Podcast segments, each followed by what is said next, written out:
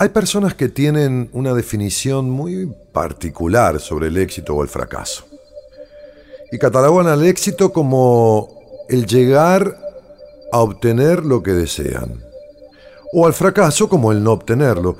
Con esa simpleza, pero también con esa complejidad, definen estas dos cuestiones que van mucho más allá de ello. El éxito, el éxito así definido, es solo un resultado. En realidad uno puede tener algunos malos resultados, perder algunas batallas, pero eso no quiere decir que haya perdido la guerra.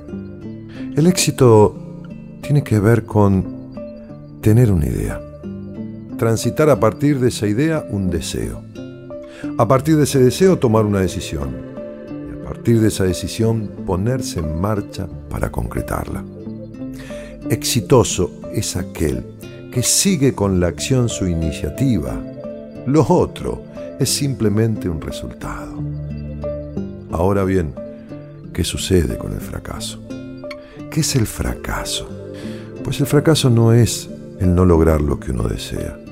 El fracaso es algo bastante más complejo que eso, por lo menos como yo lo entiendo.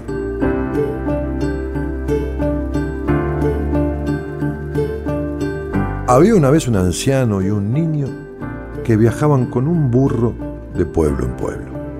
Llegaron a una aldea caminando junto al animal y al pasar por la misma un grupo de muchachos se rió de ellos gritando, Fíjense qué par de tontos. Tienen un burro y en lugar de montarlo van los dos andando a su lado. Por lo menos el viejo podría subirse al burro. Entonces el anciano que escuchó estos rumores se subió al animal y prosiguieron la marcha. Llegaron a otro pueblo y al pasar por el mismo, algunas personas se llenaron de indignación cuando vieron al anciano sobre el burro y al niño caminando al lado. Y entonces dijeron, parece mentira, qué desfachatez. El viejo sentado en el burro y el pobre niño caminando. Al salir del pueblo el anciano y el niño intercambiaron sus puestos. Siguieron haciendo camino hasta llegar a otra aldea.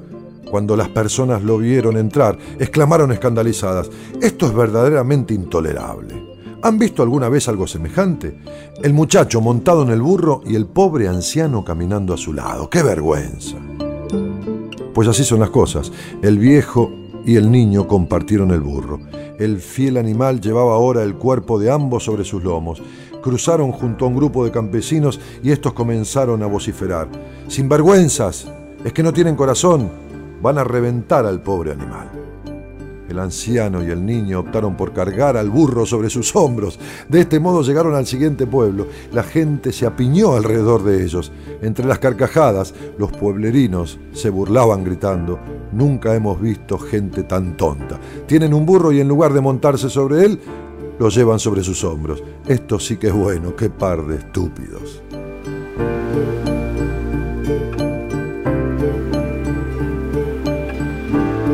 En realidad se me ocurrió este cuento como forma de explicarte mi manera de ver el fracaso.